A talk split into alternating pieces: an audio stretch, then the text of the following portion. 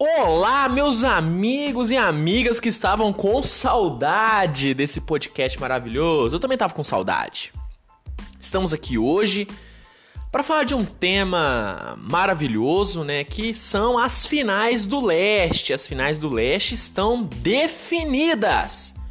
Coisa maravilhosa após uma série incrível entre Boston Celtics de Jason Tatum que homem é Jason Tatum, contra os atuais campeões Toronto Raptors de Kyle Lowry, Fred Van Vliet e Serge Ibaka. Com também Pascal Siakam, né, para não deixar passar em branco. Tivemos essa série fantástica onde o Boston Celtics se sagrou campeão após um jogo muito bom, inclusive, né? Um jogo 7 muito intenso, muitas trocas de liderança, só que o Celtics no último quarto acabou abrindo vantagem. E teremos essa final entre Boston Celtics e Miami Heat. Miami Heat de Jimmy Butler, que surpreendeu a todos, inclusive a mim, ao acabar vencendo o Milwaukee Bucks de Yannis Antetokounmpo, um dos favoritos a vencer o prêmio de MVP, e vencendo e vencendo bem vencendo com autoridade, uma autoridade que ninguém, né, esperava, né? Milwaukee Bucks era o meu palpite para vencer a NBA. Eu tava apostando que o Bucks venceria a temporada e acabaram me decepcionando, me deixando triste e me fazendo passar vergonha nos meus grupos de apostas, né? Mas eu fico feliz porque o Miami Heat é uma equipe que eu tô aprendendo e aprendi já, né, na verdade, a gostar. Tô, adoro o basquete do Miami, um basquete rápido, um basquete divertido, dinâmico, muito intenso. E essas duas equipes irão fazer uma final que para mim promete ser uma das finais de conferência mais empolgantes dos últimos anos. Teremos um Boston motivado, um Boston vindo com a moral lá em cima né? Já que venceram os atuais campeões, ok, é um Toronto sem o Kawhi Leonard, mas não deixa de ser os atuais campeões, né? O atual melhor time da liga. E vem com a moral ainda mais elevada por ter seus grandes nomes, seus grandes jogadores em uma grande fase. Jason Tatum, desde que a temporada voltou, ele tá oscilando muito. Isso é uma realidade, acho que não tem muita discussão nisso, né? Jason Tatum não era o mesmo Jason Tatum antes da pausa da temporada.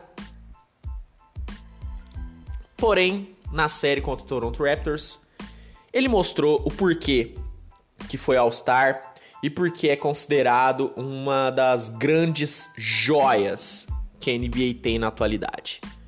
Jogou muito e o que mais me surpreendeu no Jason Tatum nem foi a parte ofensiva, mas sim sua parte defensiva. Ele nossa, ele defendeu muito, muito. Show de blocks, né? Nessa série contra o Toronto Raptors. Algo que, sinceramente, eu nunca tinha reparado na defesa de Jason Tatum. Ele sempre foi um defensor para mim ok, não comprometia. Mas, além de não comprometer, agora ele tá ajudando. Ele defendeu muito, ele foi muito importante mesmo no setor defensivo do Boston Celtics, principalmente na transição, né? A transição defensiva do Boston Celtics melhorou muito com o Jason Tatum jogando do jeito que estava. E o Boston já é um time que defende muito bem, né? Tem um Jalen Brown que defende muito bem, um Kemba Walker que tá, não é um grande defensor, mas ele consegue acompanhar muito bem os guards adversários. E tem o Marcus Smart, que é um defensor maravilhoso, que para mim é uma das grandes injustiças Marcus Smart não ter concorrido, né? Não estar entre os três melhores defensores da temporada. Para mim é um absurdo. Não deveria ter ganhado o prêmio de Depoy, eu concordo, deveria ter sido pro Yannis. Porém, o Marcus Smart poderia sim ter sido lembrado e ficado em terceiro ou até em segundo na corrida de Depoy. Mas isso é assunto para um próximo podcast, né? Vamos falar agora um pouco do Miami Heat, né? O que, que o Miami Heat mostrou pra gente no Milwaukee Bucks? O Miami Heat mostrou um ataque totalmente envolvente, totalmente imprevisível e letal, né? Quando você olha pro time do Miami, você não imagina que esse time espaça tão bem a quadra quanto eles espaçam. O Miami Heat está espaçando a quadra maravilhosamente bem. Duncan Robson, Jay Crowder, O próprio Jimmy Butler, que apesar de não ser um arremessador de longa distância tão bom assim, ele vem sendo muito bom, né? Contra o Milwaukee Bucks principalmente.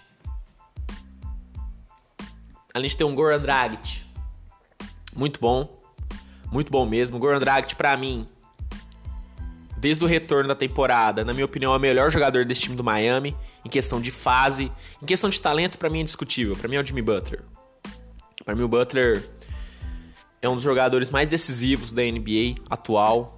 Um jogador que nos momentos finais pode dar a bola na mão dele, que ele dificilmente vai errar, dificilmente vai pipocar. E isso é impressionante.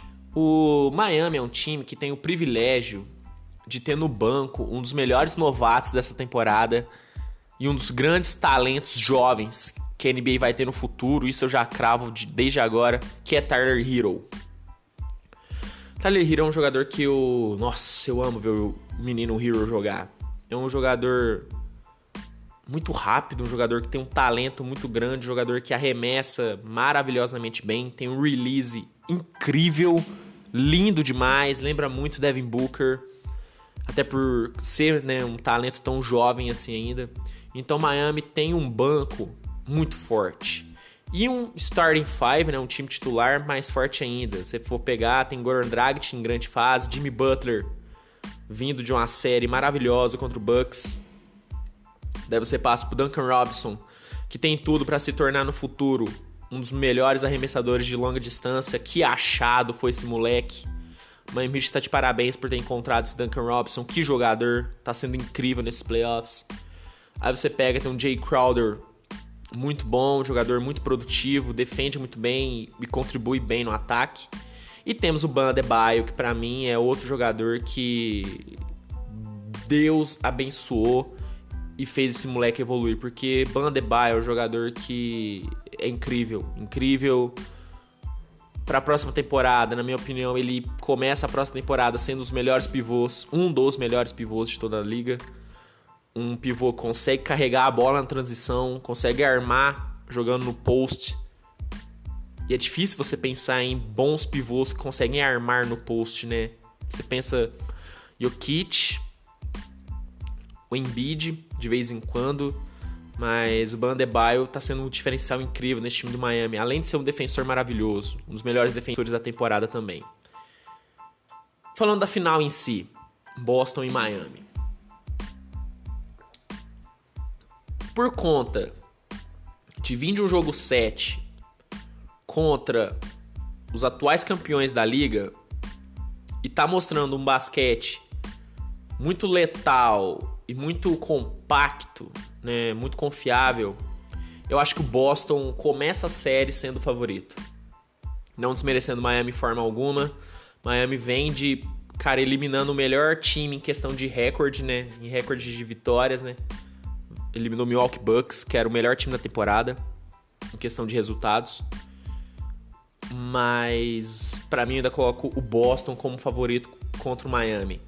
Mas é uma final muito aberta, talvez é uma das finais mais abertas né, da, de conferência nos últimos anos. Aposto em um jogo 7. Acho que essa série vai a 7 jogos. Acho que nenhum dos dois times vai, vai largar o osso. Eu não vejo o time do Boston perdendo quatro jogos seguidos, né? Não vejo. E da mesma forma, eu também não vejo Miami Heat perdendo quatro jogos seguidos. É uma final aberta, uma final que vai ser incrível, vai ser maravilhosa de se assistir. Eu já tô louco, louco para essa final começar. Tô louco, louco, louco. Agora tô me sentindo o Pit Pitoca. Quem é da época do Pit Pitoca sabe. E vai ser uma série maravilhosa. É, eu aposto em sete jogos, acredito que o Celtics tem grandes chances de levar, mas é uma final aberta. É uma final aberta e vai ser maravilhosa. Antes de finalizar esse episódio, gostaria de lembrar vocês que temos né, um canal no YouTube Switch TV BR, vídeos basicamente todos os dias, falando de NBA. Não deixe de conferir, por favor. Eu tenho certeza que vocês vão adorar, então confiram! Confiram, seus lindos! E no mais é isso. É, compartilhe esse episódio com seus amigos para mais e mais pessoas ouvirem, conhecerem a NBA, essa liga maravilhosa. E tenham uma excelente, excelente, uma semana maravilhosa. Tchau e muito obrigado.